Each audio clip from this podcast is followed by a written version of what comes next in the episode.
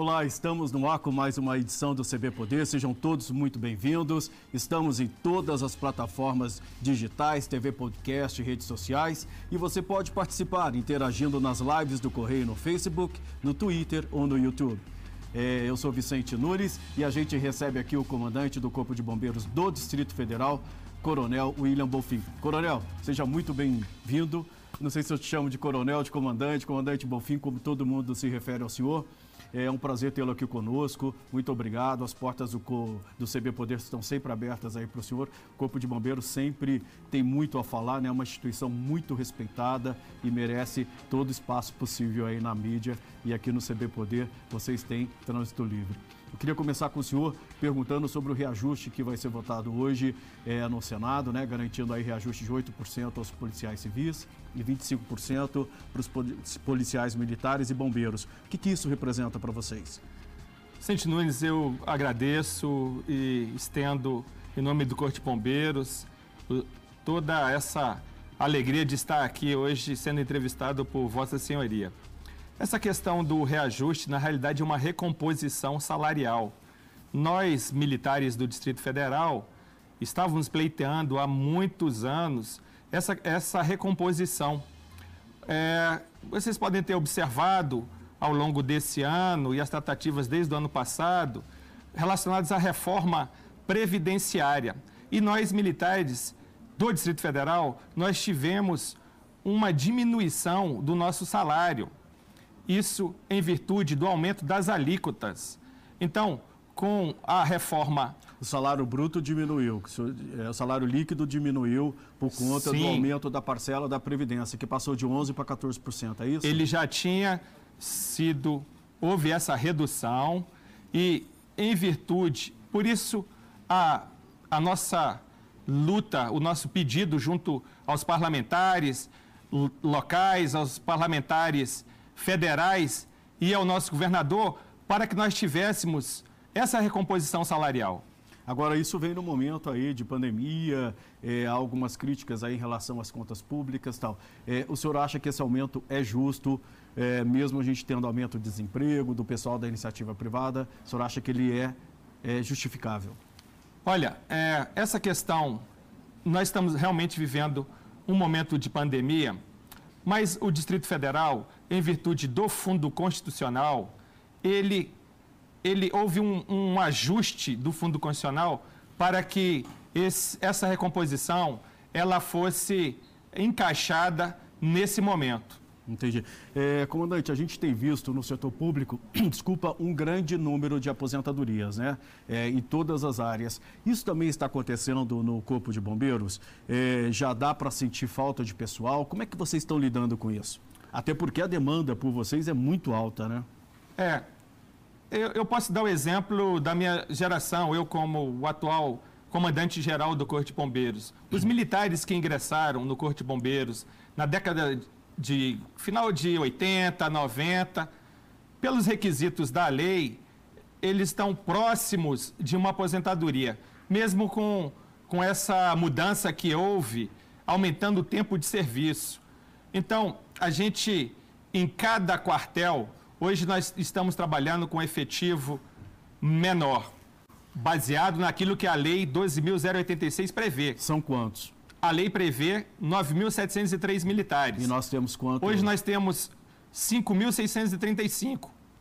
Mais. Ou seja, em torno de 30% a 40% menos do que o efetivo necessário. É, para ter um, um efetivo completo, completo, de acordo com a lei. Uhum. Mas o que nós estamos fazendo? Nós temos que trabalhar com menos pessoal e com mais eficiência para atender. Nenhuma das regiões administrativas do Distrito Federal ela, ela está desatendida com serviços do Corpo de Bombeiros. A cobertura é total na nossa área geográfica do Distrito Federal. Mas o senhor acha que em algum momento eh, vai ter que haver essa reposição? Há algum pedido de concurso à vista para os bombeiros? Olha, nós fizemos um edital.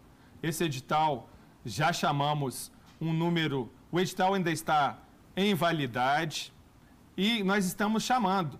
É claro, por questões orçamentárias, e ontem mesmo tivemos a oportunidade de falar com as nossas autoridades locais, sensibilizando-as. nós devemos sempre estar em sintonia com as premissas do nosso governador Ibanês, do nosso vice Paco Brito uhum. e, claro, secretário de Segurança Anderson Torres, juntamente com o secretário André Clemente, porque ele tem uma visão macro de todas as necessidades e ele que é a pessoa que leva ao governador Ibanês as prioridades a serem defendidas. Precisamos sim de pessoal. Quanto é? O que, quando o senhor fala que existe uma lista aí para ser chamada, quantos bombeiros podem ser chamados? É, esse concurso é de quando? Olha, o concurso, ele é do, de dois anos atrás. Porque tem um momento, desde o momento que nós fizemos edital, mas o momento da homologação, as provas, ele ainda tem, está dentro do prazo de validade. Inclusive, nós temos uma turma de 378 militares com possibilidade de ingresso. A gente sabe do anseio. Eu quero ver esses militares. Tem usando... uma pressão grande nas redes sociais, inclusive, né, para que vocês chamem, né? Eu quero ver esses bombeiros, esses futuros bombeiros militares, usando a farda laranja com muito orgulho. É objetivo deste comando geral que nós possamos ingressar esses militares. E no momento que nós recebemos militares, nós ganhamos uma família. É mais uma família bombeiro militar. São militares que vão estar atuando diuturnamente em todas as regiões administrativas do Distrito Federal. O senhor acha que esse ano esses mais de 300 futuros bombeiros não serão chamados? É possível estender o prazo para esse chamamento? O que eu vou fazer, e eu falo eu, mas eu falo eu em nome da corporação, em nome do Comando Geral, eu vou envidar todos os esforços. Desde o dia que assumi o comando, já estou indo diariamente falar com o nosso secretário de Segurança, que é o nosso líder imediato, para que essas ações de ingresso elas sejam realizadas. A gente quer concretizar o sonho dessas famílias. Mas o senhor acha que ainda pode acontecer este ano? Tem possibilidade. Tem possibilidade. Havendo, havendo um, orçamento, um espaço cartão no orçamento. verde, um espaço, uma brecha orçamentária, pode ter certeza estaremos de braços abertos para receber esses militares. É, voltando à questão da, das aposentadorias, a gente percebe que, por exemplo, nos próximos cinco anos no governo federal, a gente vai ter quase 40% dos servidores em condições de se aposentarem. Se a gente olhar especificamente para o Corpo de Bombeiros é, de Brasília, do Distrito Federal, é, o senhor tem ideia de quantos é, bombeiros estarão aptos a se aposentar nos próximos cinco anos? Nós temos, nós temos um quantitativo né? É, isso aí segue uma média federal, uma média nacional. É muito parecido. É, é muito parecido o quantitativo de pessoas que podem aposentar. Mas também as pessoas que podem aposentar, elas podem estender um pouco mais o tempo. Nós temos é, pessoas que já estão na reserva e também no, nos ajudam, mas nós temos o foco, claro, nas novas gerações. Nós queremos, precisamos abrir novos editais em outros segmentos do Corpo de Bombeiros, exemplo, a banda de música, é, para preencher esses clarões. Então, o, que o senhor está querendo dizer é que nos próximos anos a gente vai ver concurso para bombeiros. Nós vamos brigar para que isso aconteça. Isso é um desejo do nosso comando geral. Até porque você já tem, como o senhor mesmo ressaltou, um quadro muito inferior ao que está previsto em lei. Então, é, os próximos anos é, vão, é, vão mostrar que será necessário pelo menos um concurso por ano, mais ou menos? O que, que o senhor acha que, que seria nós, uma média ideal? Nós vamos, nós vamos trabalhar, né, antes do, a, a ideia tem um edital em vigor. A ideia, antes da expiração desse edital, a gente já lançar outro edital para ingressar novos militares. Entendi. Então a prioridade vai ser primeiro aproveitar a validade do edital e recompor o quadro. Sim, a partir nós... do momento do vencimento, sim, pede-se é, outra seleção. Sim, mas de forma previdente, a gente quer, antes de acabar esse edital, já começar a preparar outro edital uhum. para recompor os nossos quadros. O senhor falou que existem uns clarões dentro do, dos bombeiros, citou o caso da banda militar. E quais áreas mais é, a gente vê necessidade de recomposição de pessoal? Olha, a gente vê, eu falei o caso da banda de música, né? O quadro de combatentes, são esses que trabalham nas unidades, na, nas viaturas de resgate, que gente, as, as ambulâncias, né? Sim. Popularmente falando as nossas ambulâncias, os carros de combate a incêndio. Eu tenho uma preocupação muito grande com a orla. E nós vamos atender um pedido do governador Ibanês. O governador Ibanês, de forma visionária, ele quer preencher esses quartéis que não existem em áreas carentes. Exemplo, Sol Nascente, Itapuã.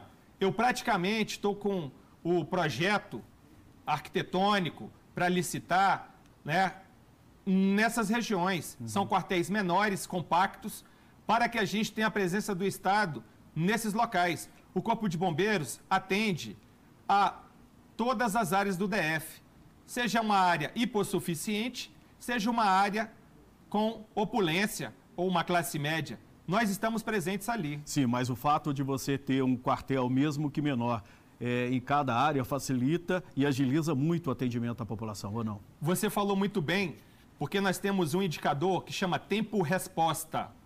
Nós temos um alvo do nosso tempo-resposta ser abaixo de 8 minutos. Hoje está quanto? Ele está nessa faixa de 9, 9 30, depende do horário, do fluxo de carros, de veículos, às vezes tem horário de rush, mas a nossa meta, a gente quer padrões internacionais, Vicente. Então, na faixa de 8, tem regiões que a gente chega muito menos, uhum. 6 e 30, 6 minutos, né, quartéis. Você vê uma região como o Sudoeste, você vê em alguns pontos da Asa Sul, nós temos quartéis próximos. Foi o caso do incêndio. Do Santa Luzia. Do Santa né? Luzia. Que chegaram em menos de três minutos, né? E eu te digo isso porque, na função de comandante operacional, havia determinado o treinamento, simulação de evacuação naqueles hospitais. Os brigadistas estavam treinados, o nosso quartel é próximo e nós conseguimos salvar vidas. Essa é a nossa missão. O senhor falou da questão da Orla, o que, que se está pensando para a Orla? Por que, que tem que reforçar a presença dos bombeiros na Orla? O senhor porque, fala Orla do Lago, né? Sim, porque nós temos a Prainha, nós temos registrado na Marinha o maior número de, de o terceiro maior número de embarcações Isso. do país, praticamente a primeira aqui da região centro-oeste, e nós, nós estamos ali presentes para dar a segurança ao visitante, aquele que vai a Brasília, aquelas populações que moram naquelas imediações e às vezes não tem a oportunidade de frequentar um clube e vai ali passar um dia com a sua família, mas temos que ter uma resposta rápida. Determinei ao nosso subcomandante e à área de compras uma prioridade na aquisição de novos equipamentos. Já está praticamente pronto. Vamos mandar para a licitação novas embarcações, como jet ski, para um atendimento rápido e eficiente nessa região. Hoje o senhor reconhece que o atendimento não, não é o mais adequado. O nosso atendimento aquém, é está bom. aquém do, do que poderia ser. O nosso atendimento é bom.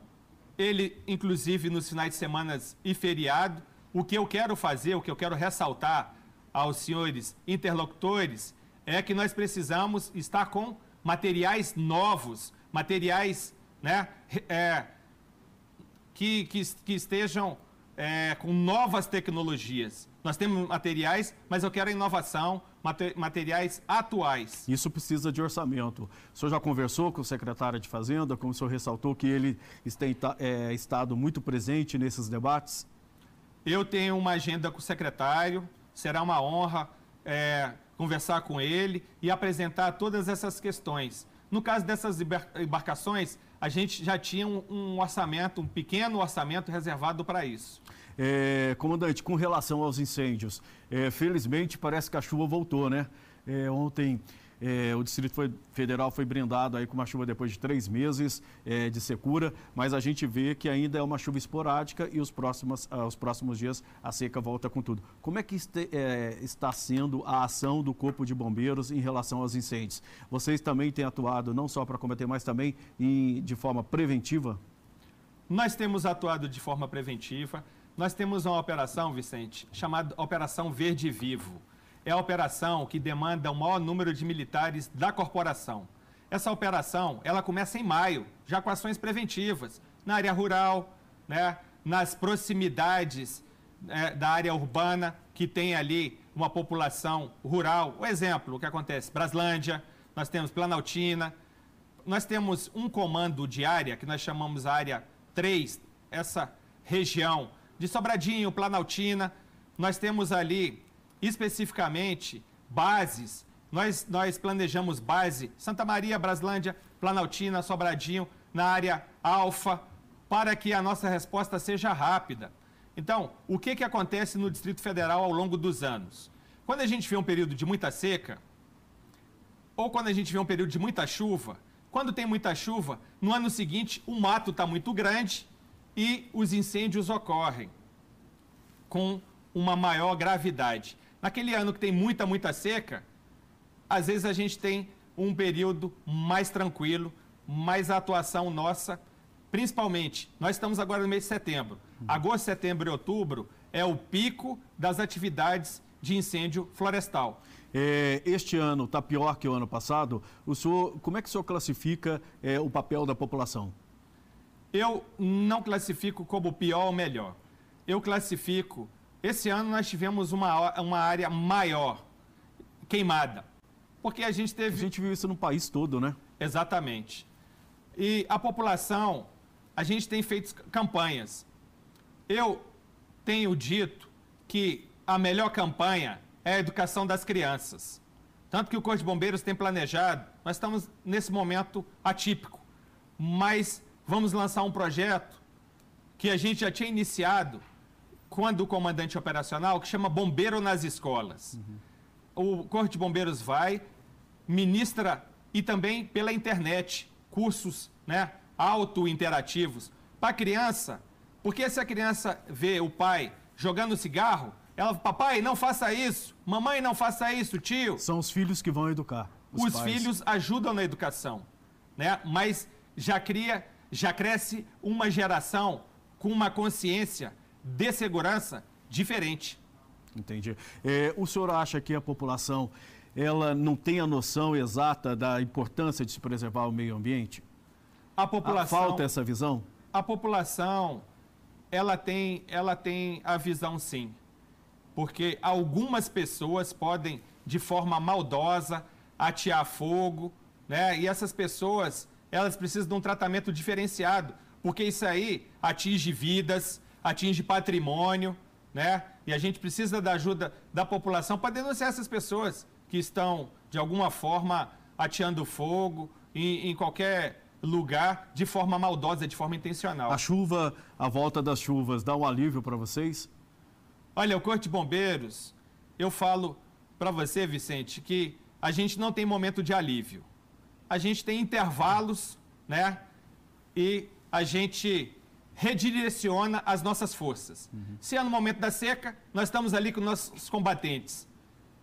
Sol, se é momento de chuva, nós estamos prestando serviço. acidentes automobilísticos ocorrem, você vê situações de alagamentos em regiões do DF e a gente está ali presente. Então, sobre todos esses outros problemas aí, é, essas ações do, do, Distrito Federal, a gente vai falar daqui a pouquinho. Eu vou pedir licença ao senhor um minutinho, porque a gente precisa fazer um breve intervalo. O CB Poder é, volta já já. Fique aí.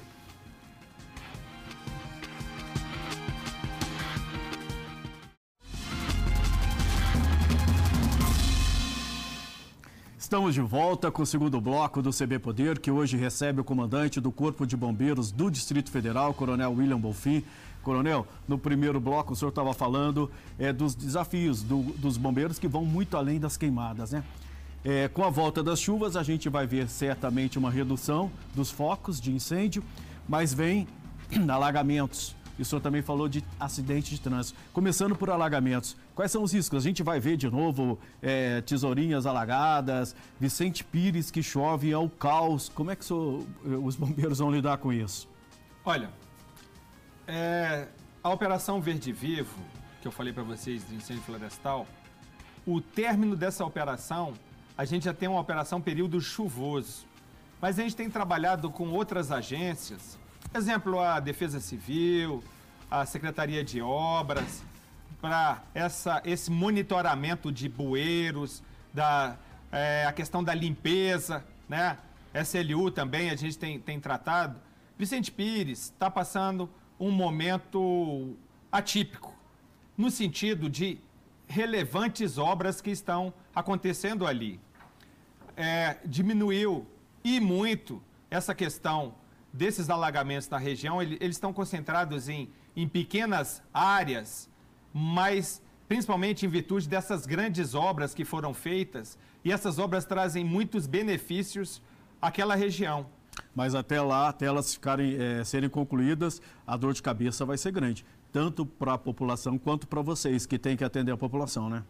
É verdade, a gente está monitorando, a gente está acompanhando e a gente está fazendo o principal, dando a resposta para que vidas sejam preservadas, não só nessa região, mas em outras regiões que têm problemas semelhantes.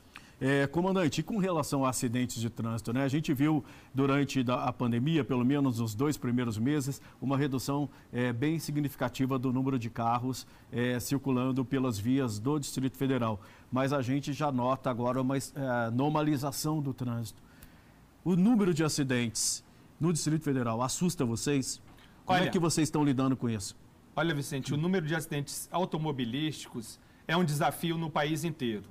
Então, aqui em Brasília, nós temos as vias mais largas e o que que o Corpo de Bombeiros fez? Isso estimula, inclusive, que, que as pessoas abusem da velocidade, né? O fato de termos vias mais largas, né? É, algumas pessoas, elas realmente abusam e a gente pede exatamente para que não façam isso, né? Se preocupem com sua vida e do semelhante.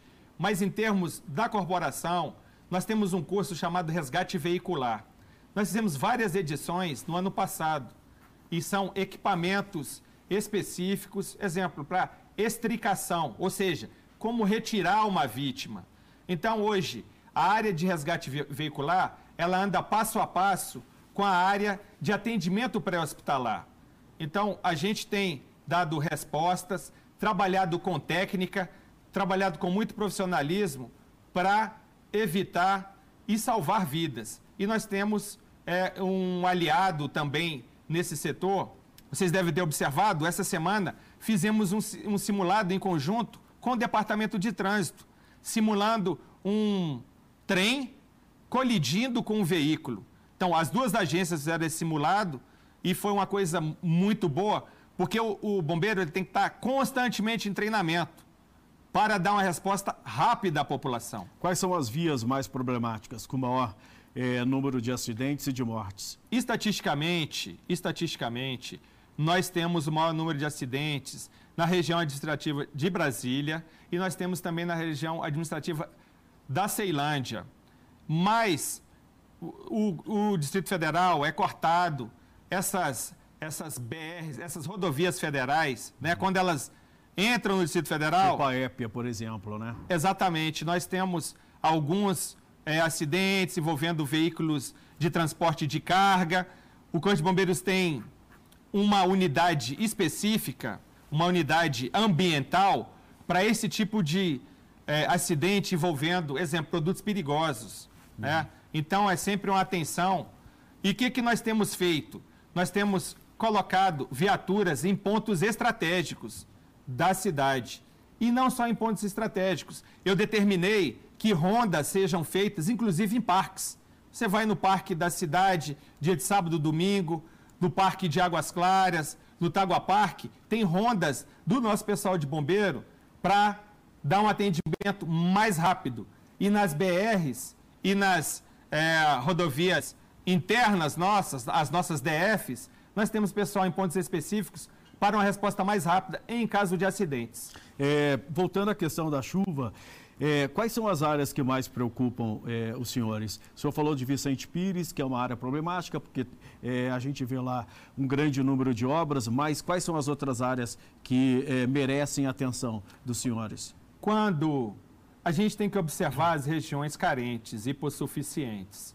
Por quê? Porque a pessoa ela tem ela fez um, construiu um, um, uma casa de madeira, um barraco, vem uma chuva forte. Então, esses locais que nós temos, inclusive invasões, né, algumas pequenas invasões que ocorrem em Brasília, nós temos atenção especial, porque muitos desses locais não houve um planejamento territorial urbano prévio para que fosse feita né, de forma correta de acordo com as normas da construção civil. E aí, o senhor pode nominar algumas áreas?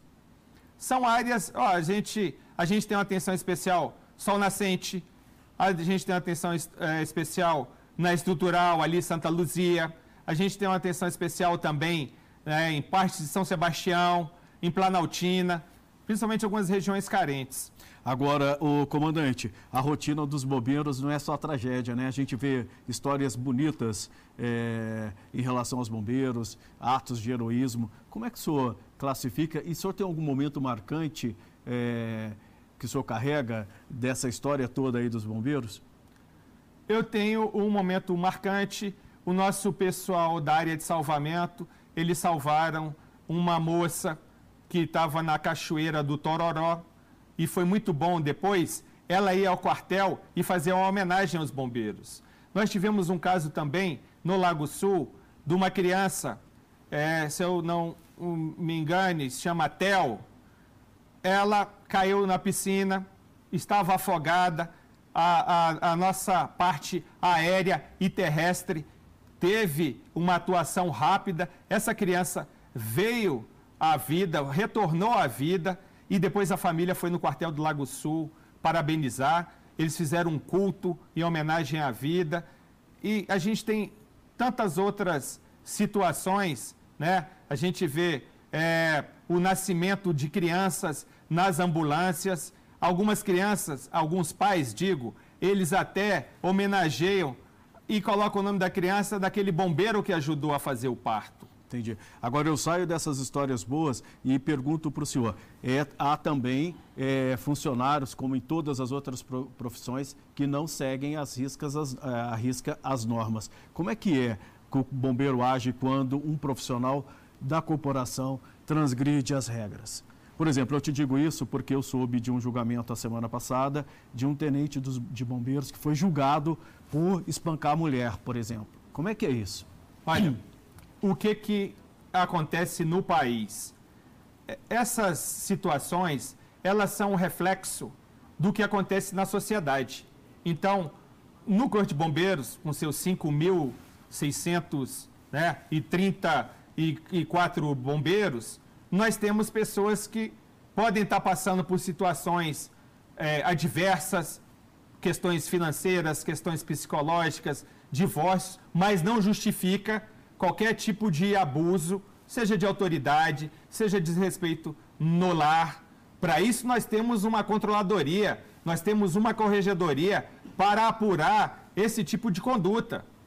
Então, nós temos um estatuto e, além disso, o, os militares são regidos pelo um código penal militar, que ele é muito rígido.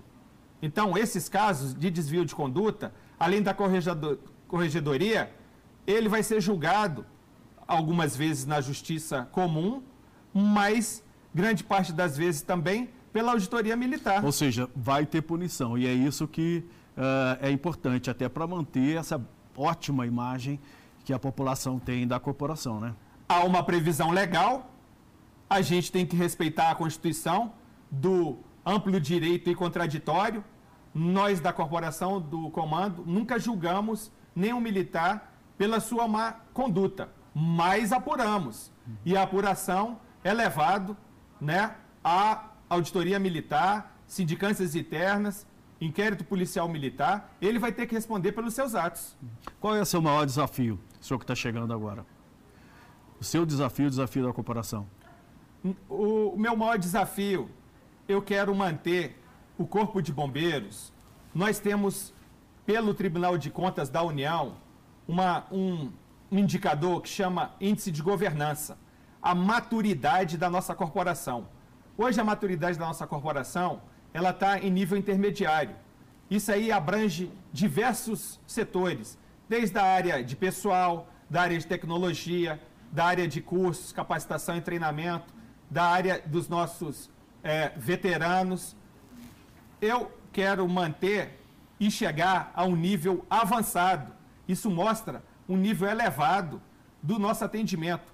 Nós, como servidores da capital federal, nós, como servidores do Estado, a gente tem que oferecer diuturnamente, eu sempre falo isso, 24 horas, 7 dias da semana, os melhores e mais relevantes serviços para a sociedade brasiliense. A sociedade está pagando impostos e nós temos a obrigação de oferecer sempre e buscar a excelência do serviço. É, comandante, só para a gente encerrar aqui, o senhor foi indicado pelo deputado Roosevelt Vilela, né? É, ele é seu padrinho político, até porque a gente viu que no final ali ele acabou contribuindo para a retirada da CPI da saúde. Como é que o senhor se sente? O senhor acha que isso é uma política que toma lá da, da cá ou faz parte do jogo político? Olha, eu vou repetir o que eu acabei de falar. É, nós somos uma carreira de Estado. Os cargos de nomeação, né, os cargos de confiança, os cargos de natureza política, eles são de livre nomeação do governador do Distrito Federal a quem eu muito agradeço por ter me honrado a essa função. Comandante, eu queria muito agradecer a sua presença aqui no CB Poder. Já quero é, dizer que as portas estão abertas aqui para o senhor voltar, porque sempre tem é, notícia aí do Corpo de Bombeiros, é sempre um papo interessante, né? Acho que a população é, merece ser bem informada sobre a corporação, então fique à vontade aqui para voltar sempre que puder aqui ao CB Poder, tá? Muito obrigado. E muito obrigado a todos os nossos ouvintes pela essa oportunidade. O CB Poder fica por aqui. Obrigado pela companhia. Se puder, fique em casa. Se sair, use máscara. Até a próxima. Tchau.